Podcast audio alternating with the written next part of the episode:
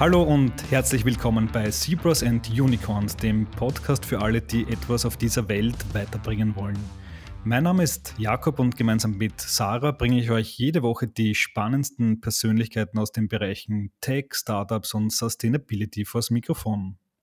Bevor wir ins Interview mit einem echten Pionier des österreichischen Internet einsteigen, gibt es noch eine kurze Message unseres Werbepartners. Mazda denkt bei Elektroautos bis ins kleinste Detail an Nachhaltigkeit. Das gilt auch für die Materialien im Innenraum. Dort kommen beim neuen Mazda MX30 recycelte Materialien und veganes Leder als qualitativ hochwertige Elemente zum Einsatz. Hochwertiger Kork verleiht dem Innenraum natürliche Akzente und unterstreicht die nachhaltige Ausstattung. Der nachwachsende Rohstoff stammt von nachhaltig bewirtschafteten Bäumen und erinnert an die Ursprünge von Mazda als Korkproduzent vor 100 Jahren. In Österreich startet der Mazda MX30 für Businesskunden schon bei einem Nettopreis von 18.990 Euro. Und jetzt begrüße ich Alexander Windbichler, den Gründer und CEO der österreichischen Internetfirma Annexia im Podcast. Hallo Alex. Hallo Jakob. Alex, deine Firma Annexia, die agiert eigentlich ein wenig im Hintergrund, aber sie betreibt, glaube ich, mittlerweile 97 Rechenzentren weltweit von Klagenfurt bis New York expandiert und ist so ein wichtiger Teil des Rückgrats des europäischen oder sogar internationalen Internet geworden. Ähm, wie, wie, kam es eigentlich dazu und welche und wie viele Daten flitzen denn in, in eurem Netzwerk so hin und her?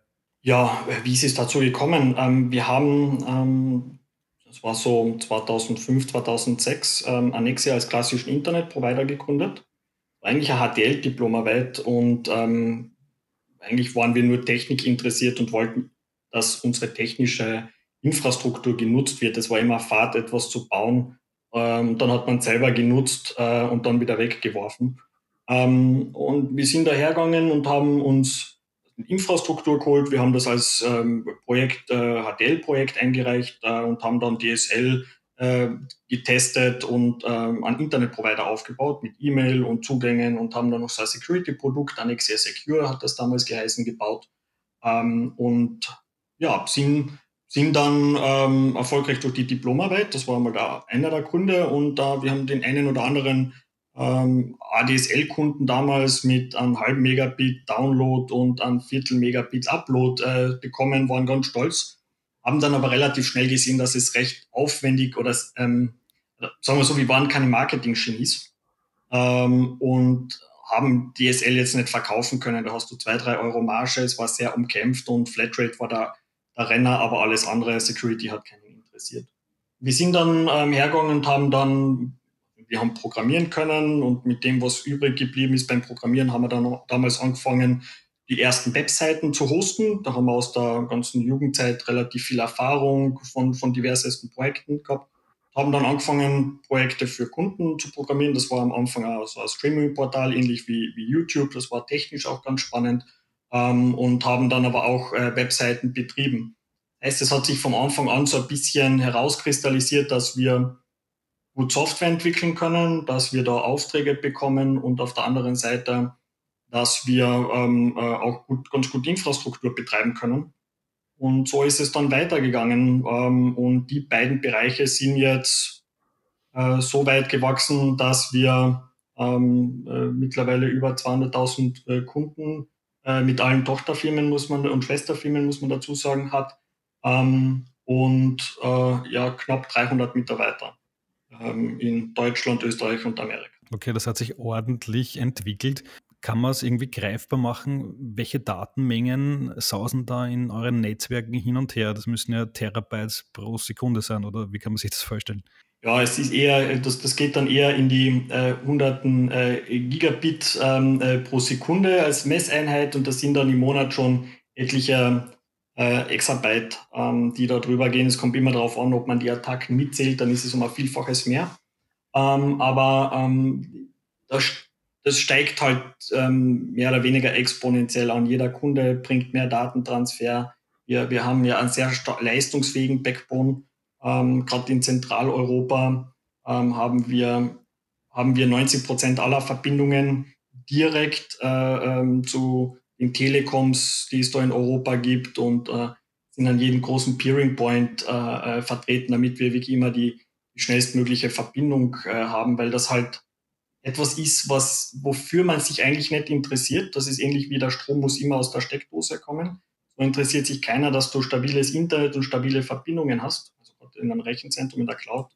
Äh, ohne dem funktioniert gar nichts und da haben wir sehr viel investiert, dass äh, das wirklich kein Problem macht. Und das ist dann halt natürlich sehr interessant und das Ganze skaliert wirklich ähm, äh, auch noch weiter und sehr stark nach oben. Bei diesen riesigen Datenmengen stelle ich mir vor, ist wahrscheinlich Video der größte Teil. Und um es vielleicht etwas greifbarer zu machen, soweit ich weiß, ist ja auch unter anderem Netflix in Österreich ein Kunde von euch. Das heißt, bedeutet das, wenn ich bei Netflix zu Hause auf Play drücke, dann kommen diese Videodaten von euren Servern auf meinem Bildschirm? Stimmt das? Mit sehr hoher Wahrscheinlichkeit in Österreich auf jeden Fall. Und je nachdem, welche Kunden es gibt ähm, äh, und wie die äh, verbunden sind, kann ja auch sein, dass die im Hintergrund äh, äh dein, dein Internetprovider auch Kunde bei uns ist. Dann kann es sogar sein, dass das im Ausland äh, über uns ausgeliefert wird. Okay, Wahnsinn. Ja, das ist natürlich eine, eine große Nummer für euch. Äh, du hast das vorher schon gesagt, als HTL-Projekt, ich glaube 2006 gestartet, heute 200.000 Kunden, 300 Mitarbeiter wie du das damals gestartet hast, eben als HTL-Projekt, hättest du dir das jemals träumen lassen, dass das mal diese Dimensionen äh, annimmt? Na, also geplant war es nicht. Ähm, also das ich war ja überhaupt kein Wirtschafter ähm, äh, oder habe irgendwas mit Wirtschaft am Hut gehabt. Äh, ich war, wo ich angefangen habe, habe ich, hab ich die Meinung vertreten, dass eine Rechnung nur eindeutig sein muss, eine Rechnungsnummer, ähm, aber nicht, dass sie fortlaufend sein muss. Deswegen haben wir das erste Dreivierteljahr oder fast ein Jahr lang zufällige Rechnungsnummern geschrieben.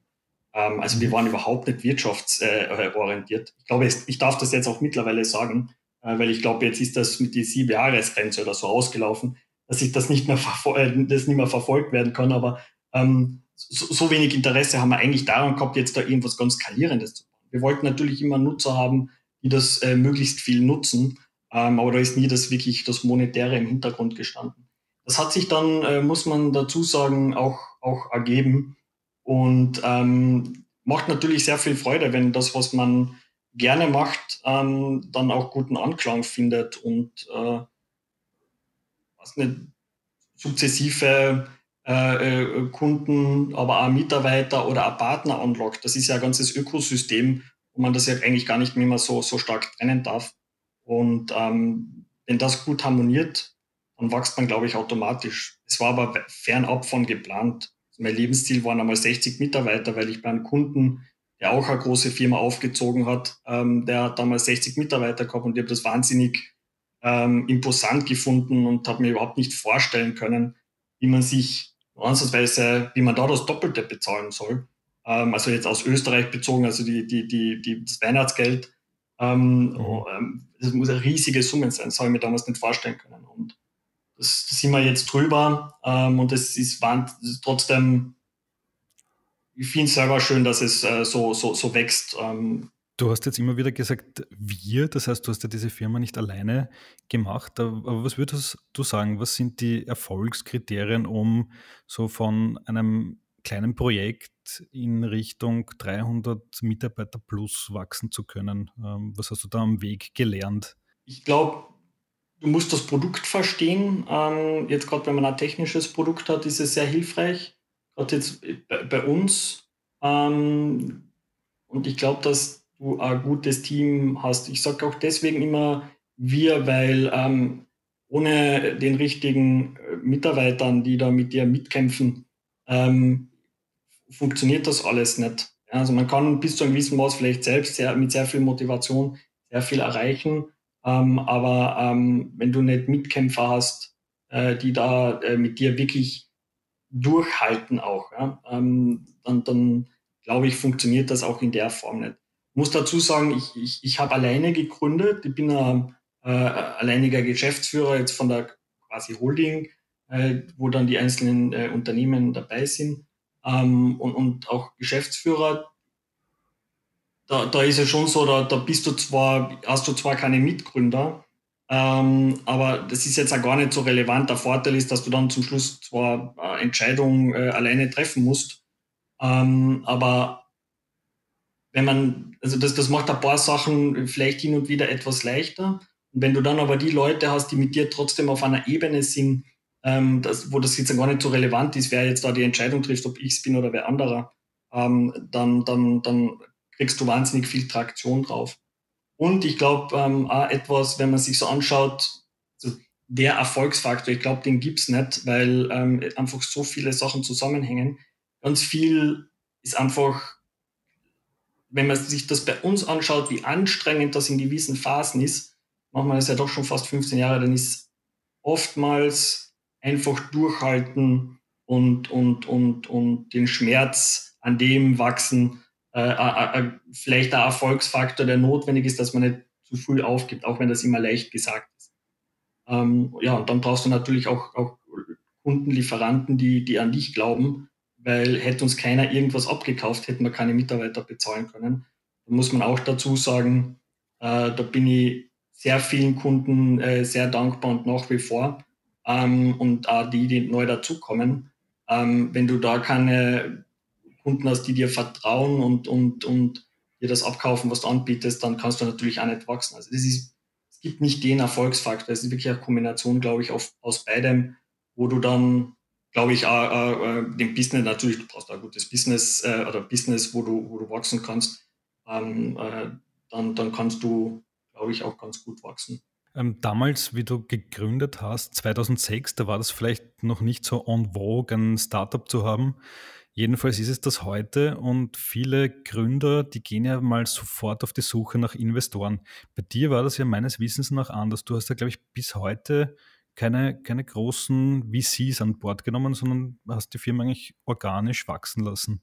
Ähm, wie stehst du zu dem Thema Risikokapital? Es kommt, glaube ich, aufs Business drauf an. Wie haben wir uns damals finanziert? Ähm, ähm, also von Banken hast du ähm, gerade in der ersten Phase, auch mit denen, denen wir am Anfang zusammengearbeitet haben, das hat sich jetzt geändert, ähm, da, da, da kriegst du auch kein Geld und wenn, das ist halt sehr schwierig, äh, gerade im Digitalbusiness, da hast du aus Sicht einer Bank jetzt nicht immer äh, eine Substanz, die man verwerten kann. Kann ich auch nachvollziehen.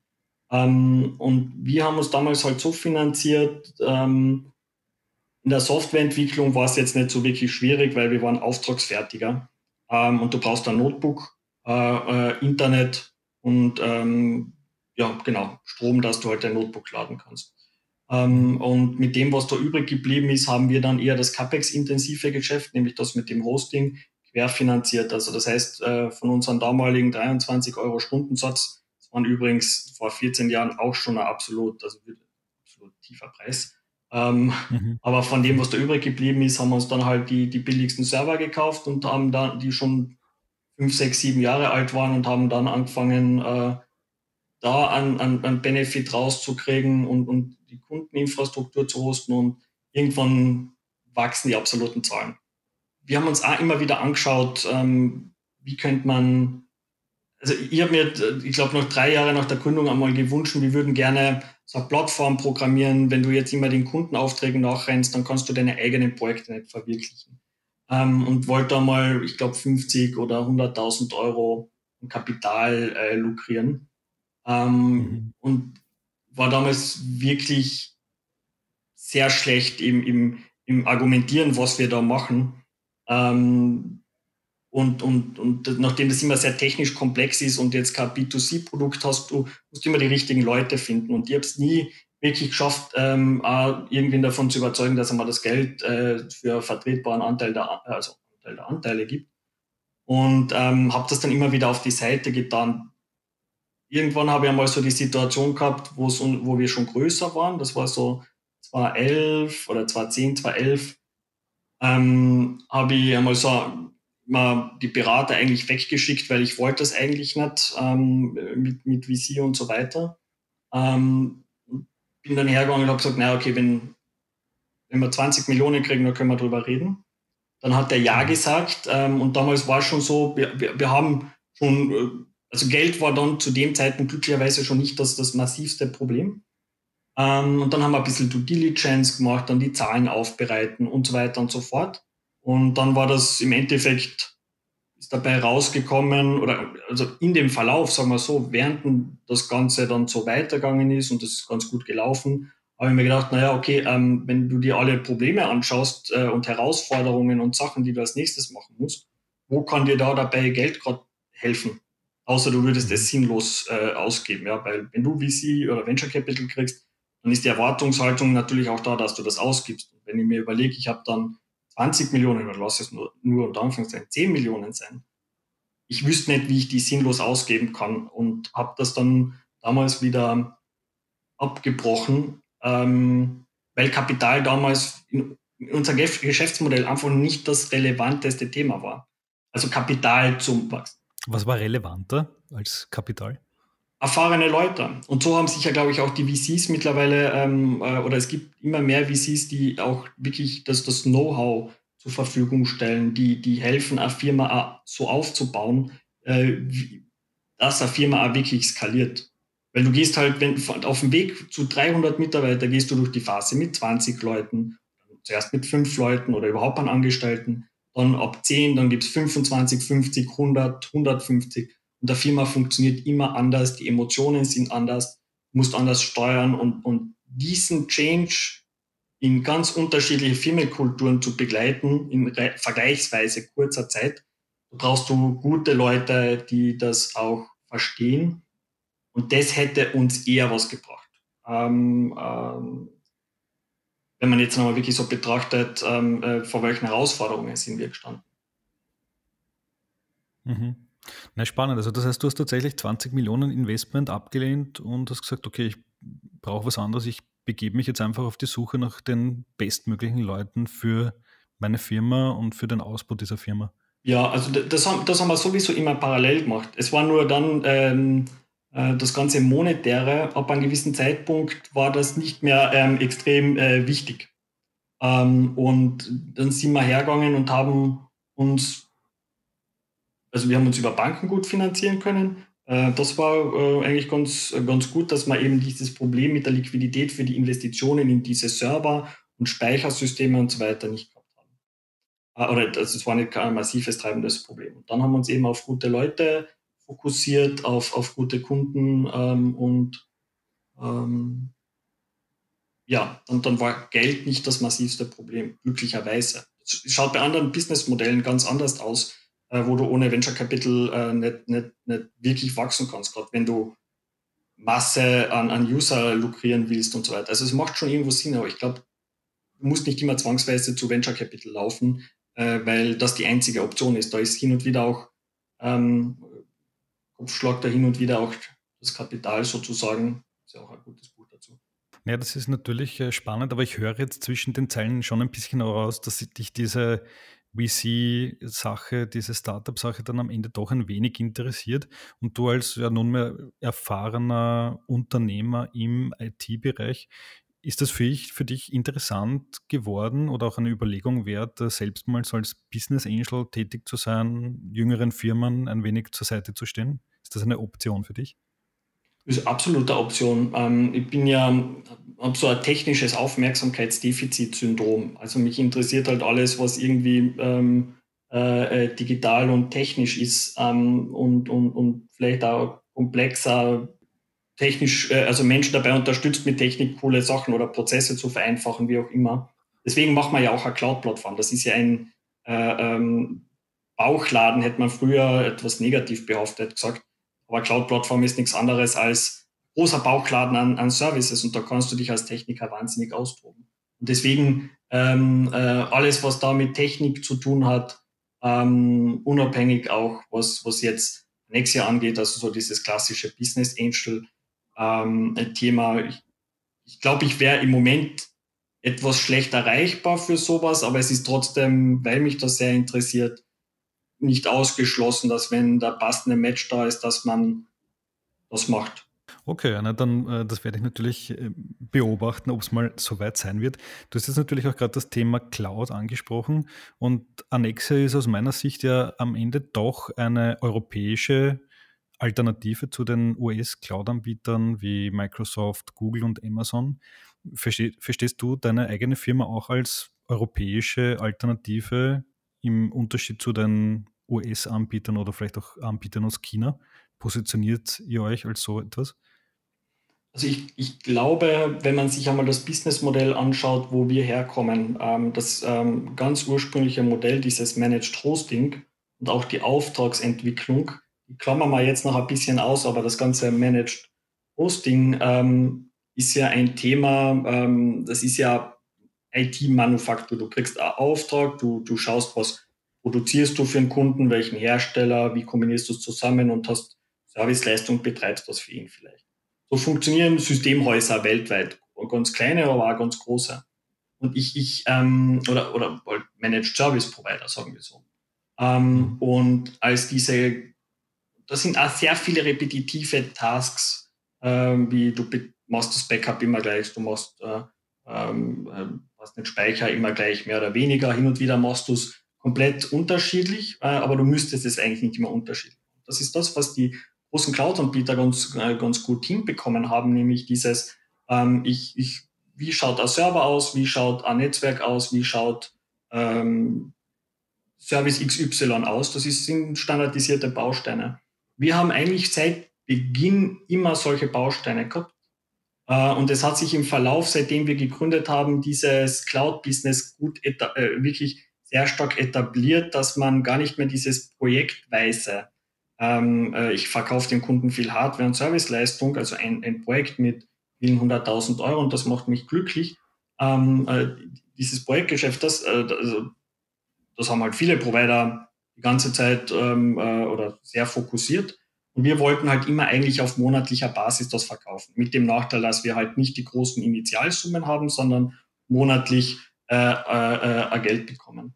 Und wenn man sich jetzt anschaut, wo wir jetzt stehen, dann, dann sind wir ganz links, ist, die, ist eher Systemhaus, Managed äh, Hosting und so weiter und so fort. Und ganz rechts äh, ist eine Cloud-Plattform wie Amazon und Co. Ähm, dann würde ich uns auf 80 Prozent ähm, in Richtung äh, rechts äh, sehen, also so Richtung Cloud-Provider. Wir sind noch nicht hundertprozentig da, ähm, weil von einem Cloud-Provider erwartet man sich, dass er selbst sein hat. Ich kann meine Kreditkarte ähm, äh, äh, und, äh, rein äh, und so weiter und so fort. Ähm, äh, das haben wir nicht. Aber wir haben die gesamte Cloud-Plattform. Wir nähern uns von hinten und äh, die ganze Thematik rund um Payment, Billing und so weiter ist jetzt so der letzte Feinschliff, den wir haben, um dann so in Richtung 90 Prozent zu kommen, wo du dann schon eine ernstzunehmende Alternative bist, weil wir Logistik äh, im Griff haben, weil wir Kapazitätsmanagement im Griff haben, weil wir die Leute haben, die Größe, den Trust. Also bei Cloud geht es ja sehr viel um Trust. Uns gibt es 15 Jahre, wir sind 300 Mitarbeiter, ähm, äh, wir sind an verschiedenste Zertifizierungen. Da, da, vertraust du einem Unternehmen schon äh, auch deine Daten an. Und ich glaube, dann haben wir, wenn wir das äh, geschafft haben, dass wir zum Schluss noch diesen, diese Self-Sign-Up äh, bekommen, dann kannst du wirklich dich äh, in, in, in, ganz vielen Services, ähm, äh, zumindest mit den Basis-Services, äh, ganz leicht eigentlich mit den großen Cloud-Anbietern, auch in der Skalierung äh, und wie viel kannst du abwickeln an Infrastruktur und Leistung äh, messen. Und im Endeffekt wird es in Zukunft ohnehin ein Multi-Hybrid-Cloud sein. Du wirst ein bisschen was selber haben als Kunde, du wirst ein bisschen was beim Cloud-Provider A, B und C haben und einer davon wird äh, in Zukunft auch Annexia sein, um eben vor allem dieses Thema rund um Datenintegrität, ähm, äh, dass die auch in Europa ist, ähm, jetzt nicht nur standorttechnisch in Europa, dass man auch da eine Alternative hat äh, und da mitspielen kann. Ja, dazu muss man aber halt natürlich die Basis gut können. Da sehen wir uns auf einem sehr guten Weg, dass man dann wirklich früher oder später ernstzunehmende Alternative sind. Aber das ist halt noch nicht so sichtbar. Ähm, aber ich glaube, dass das, ich bin sehr davon überzeugt, dass wir da sehr schnelle Schritte nach vorne gehen. Mit diesen Bestrebungen, eine echte Alternative zu den US-Cloud-Anbietern zu werden, seid ihr ja nicht alleine. Es gibt ja auch auf höchster politischer Ebene in Österreich wie auch auf EU-Ebene verschiedene Initiativen wie in Österreich die Ö-Cloud oder auf europäischer Ebene Gaia X. Ähm, und ihr seid ja, glaube ich, bei beiden auch ein Teil davon. Ähm, Wie funktionieren diese Initiativen und wird es am Ende dann tatsächlich so sein, dass man in Europa gar kein Amazon mehr braucht? Ja, also wir sind von der ÖCloud sind wir sogar eines der, der Gründungsmitglieder. Ähm, das sind Initiativen gleich wie äh, Gaia X, ähm, wo es darum geht, genauso eine Alternative aufzubauen. Da sind dann äh, sehr viele Unternehmen auch mit dabei, die das, äh, die das können. Man entwickelt Standards ähm, und so weiter und so fort. Das ist auch ein, ein guter Ansatz ähm, und das beide verfolgen den, mehr oder weniger einen, einen ähnlichen Ansatz. Auch ÖCloud nähert sich ein bisschen in Richtung äh, äh, Gaia X und, und so weiter und so fort. Ähm, man darf nicht vergessen, dass das ein sehr komplexes Thema ist, ähm, was du nicht so schnell erschlagst, gerade mit den Standards, dass sich ITler, Netzwerker mit dem Servermenschen und der Linux mit dem Windows und der mit dem Storage-Menschen wieder vertragen und auf eine Einigung bekommen. Das heißt, du bist da so tief technisch im Detail, ähm, was eigentlich businessrelevant ist. Und da ähm, äh, gehen sehr viel Anstrengungen sowohl bei Öcloud als auch bei, bei Gaia X rein, ähm, diese, äh, diese kleinen Themenfelder für sich einzeln zu lösen und dann kann das auch äh, erfolgreich werden. Ich glaube, und, und das ist zumindest mein Ansatz ähm, oder aus Annexia Sicht, es geht gar nicht darum, kein Amazon mehr zu brauchen, ähm, weil die ja auch sehr gute Services haben. Es hat auch an Microsoft sehr gute Services, es hat Google, Oracle und so weiter, die haben alle sehr gute Services. Ähm, es gibt aber ein paar Services, das ist so das, das, das klassische Schraubenbusiness, Strom kommt aus der Steckdose oder Batterie. Das ist vergleichbar, das schaut überall mehr oder weniger gleich aus ähm, und es ist gut, Alternativen zu haben. Und ähm, in der Basis sind wir mal eine gute Alternative.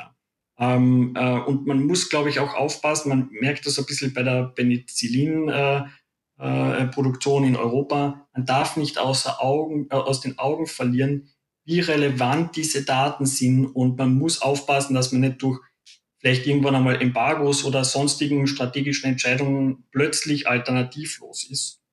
Ähm, ähm soll aber auch nicht sich von außen komplett versperren und sagen, okay, na, wir wollen das jetzt nicht. Also in Asien hat man mit, ähm, hat man sich sehr lange verwehrt gegen, gegen äußere Cloud-Anbieter. Alibaba ist groß geworden, das ist jetzt ein mächtiger Player dort und expandiert jetzt. Ich glaube, der Ansatz ist nicht, äh, ist, wäre zu spät und ist auch nicht der richtige. Ich glaube, es muss ein ähm, gemeinsames Nutzen von Synergien sein und dann kann man auch gut koexistieren. Es wäre nur schlecht, wenn es gar keine Alternative gäbe, weil da ist man natürlich ähm, dann auch unter Druck. Ähm, und ja, uns kann man auf einen europäischen äh, Gerichtshof verklagen, weil wir als Österreicher europäisch sind. Und das darf man auch, wenn es hart auf hart kommt, nicht vergessen, dass das eigentlich auch ein ganz guter Vorteil sein kann. In der Startup-Welt ist es ja sehr gang und gäbe, dass die Dienste, Apps, die diese Jungfirmen entwickeln, ähm, gleich mal in die US-Cloud wandern. Ähm, siehst du da derzeit auch ein Umdenken, gerade bei jüngeren Firmen, die sagen, ach Gott, ich will in Europa gründen, ich will einen europäischen Dienst haben, ich will aber auch in der europäischen Cloud sein. Siehst du da mehr Zuspruch oder ähm, muss sich das erst noch entwickeln? Wenn man sich unsere Kunden anschaut, also wir haben so klassische äh, Kunden, die sehr traditionell die IT betreuen, die können wir sehr gut äh, betreuen. Wir haben ganz neue Kunden, ähm, die unsere quasi eigentlich ein ganz anderes ähm, Mindset von der Annexia nutzen. Ähm, also nämlich dieses, wir sind reiner Cloud-Anbieter. Der traditionelle Kunde, der schon sehr lange bei uns ist, sieht uns eher als ähm, Managed Hoster und sehr manuell. Und wir haben sehr viele Kunden, die wir aber auch transformieren. Also äh, Kunden, die von traditionell zu Cloud oder zu, zu Cloud Native, also zu wirklich ähm, eigentlich, eigentlich in, in eine neue Denkweise ähm, äh, umdenken. Also A, wie man abrechnet, wie, wo man schnell sein muss und wo man eher traditionell ist. Und ähm, die Kunden können wir sehr gut begleiten. Ich glaube, die Kunden, die wir jetzt nicht erreichen, sind ähm, die, die, die klassischen Startups, die mit Amazon quasi groß geworden sind und am Anfang in Berührung gekommen sind. Bei denen kommen wir jetzt im Moment, sind wir sicher nicht auf die Schnelle sichtbar, weil wir dieses ganze Thema rund um Self-Sign-Up und äh, du, du kannst relativ leicht äh, äh, zu uns kommen und so weiter, im Moment derzeit noch nicht haben. Wir könnten aber auch gar nicht mehr Kunden onboarden. Äh, da wird die, die Technik und, und, auch die Organisation drunter leiden. Äh, deswegen ist es eigentlich ganz gut und ich glaube, das wird sich schon in Zukunft ändern. Man sieht auch bei anderen Cloud-Anbietern in Europa, dass ähm, die, Leute schon auch zu anderen, also zu europäischen Cloud-Anbietern gehen. Voraussetzung dafür ist halt, dass du die, die Grundbedürfnisse äh, befriedigt bekommst. Ähm, und, und das sind sehr technische Details. Wenn du die nicht hast, dann äh, bist du auch uninteressant. Vollkommen verständlich. Deswegen ist das Ziel, was wir uns, jetzt, äh, wir uns setzen, sehr hoch, ähm, weil wenn die Basis nicht stimmt, kommen die Kunden auch nicht für andere Sachen. Zum Abschluss noch die große äh, Frage aus der Vogelperspektive. Wir haben jetzt viel über Europa gesprochen und Europa befindet sich derzeit ja ein bisschen also eingezwickt äh, zwischen den USA und China, vor allem was die Digitalisierung angeht. Ähm, und du machst ja auch bei verschiedenen Initiativen wie ÖCloud, Gaia X mit, ähm, wo Europa im Digitalen gestärkt werden soll. Ähm, was denkst du, wie wird sich das in den nächsten Jahren entwickeln? Wird da äh, eine neue Aufbruchsstimmung in Europa ausbrechen oder äh, werden wir weiter äh, von links und rechts ein bisschen niedergewalzt? Wie, wie wird sich entwickeln, glaubst du? Ich glaube, ähm, also wir sind ja auch in Amerika, haben dort ähm, 10, 11 Leute und sogar unseren größten Rechenzentrum-Standort. Ähm, und wir kommen in Berührung mit, der, äh, äh, mit den Themen, die die USA da auch bewegt. Und in der Realität ist, sind die USA nicht so digital, wie man jetzt glaubt, oder es ist alles digitalisiert und die sind viel weiter. Wenn man ein Steuerformular für, für Europa, äh, für Europa, für, für New York ausfüllt äh, oder eine Lohnabrechnung dort macht, da kommst du ohne Dienstleister, die das den Krankenkasse geben, gar nicht mehr aus. Das macht nicht, machen nicht einmal größere Firmen. Das ist irrsinnig komplex. Ähm, wenn man dann noch, ähm, also, aber da regt sich keiner wirklich massiv drüber auf. Also die sind, ich, würd, ich will jetzt sagen, fernab von, von, von äh, digitalisiert, aber auch nicht so weit, wie man das dort bei uns in Europa emotional wahrnimmt. Ähm, weil wir sind nicht so schlecht. Es ist auch nicht so katastrophal, wie, wie schnell jetzt eine neue Gesellschaft gegründet wird und so weiter. Das wird ja sehr oft gesagt, das muss man verbessern. Da haben wir schon Verbesserungspotenzial, aber wir sind auch nicht so schlecht. Ähm, ich, ich, ich beobachte immer wieder und äh, bei mir selber, da muss man immer aufpassen, dass man sich nicht blenden lässt von, wie verkaufe ich mich und zu was, wie ist es dann wirklich im, im äh, wie, wie ist es in der Realität dann? Also das heißt, habe ich schöne PowerPoint-Folien oder ähm, die mir quasi die, die, den momentanen Zustand mit ein bisschen Zukunft und ein bisschen äh, schöner, schöner motivierender Präsentation.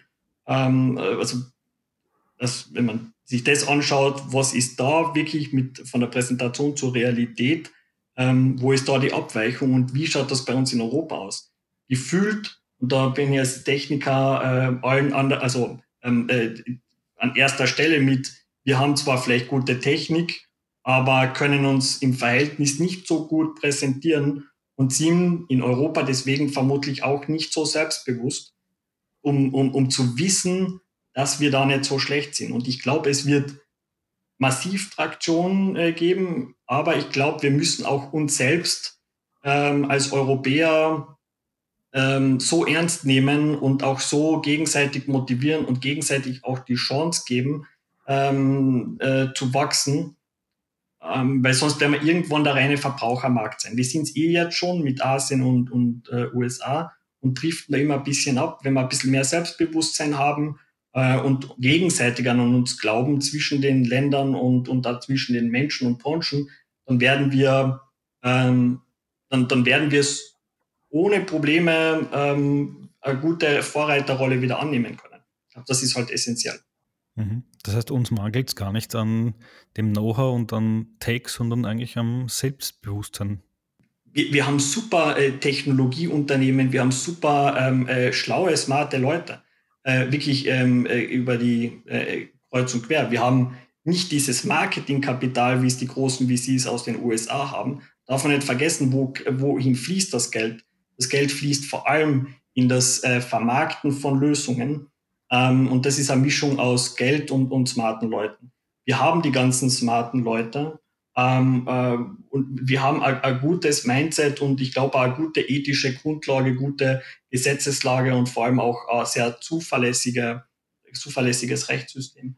Ähm, wenn wir an uns selbst glauben, dass wir das auch können, dann werden wir das in Europa, und das ist wirklich jetzt auf europäischer Ebene gedacht, auch, auch schaffen. Wir, wir dürfen nur nicht uns dann vielleicht wieder ein bisschen von unserem Weg abbringen lassen und sagen, ja, die PowerPoint war jetzt eigentlich schon ganz cool und ähm, jetzt kommen die Großen äh, aus Amerika und ähm, eigentlich ist das doch eh nicht so cool, was wir machen. Also ich glaube, ich glaube denen, ja, weil sonst werden wir irgendwann immer irgendwem anderen nachlaufen. Okay, super. Das waren wirklich starke und inspirierende Worte zum Abschluss. Das war Alexander Windbichler, der CEO und Gründer des Kärntner Internetunternehmens Annexia im Gespräch über Entrepreneurship, über die Cloud und über das vielleicht noch nicht so gut ausgeprägte Selbstbewusstsein der Europäer.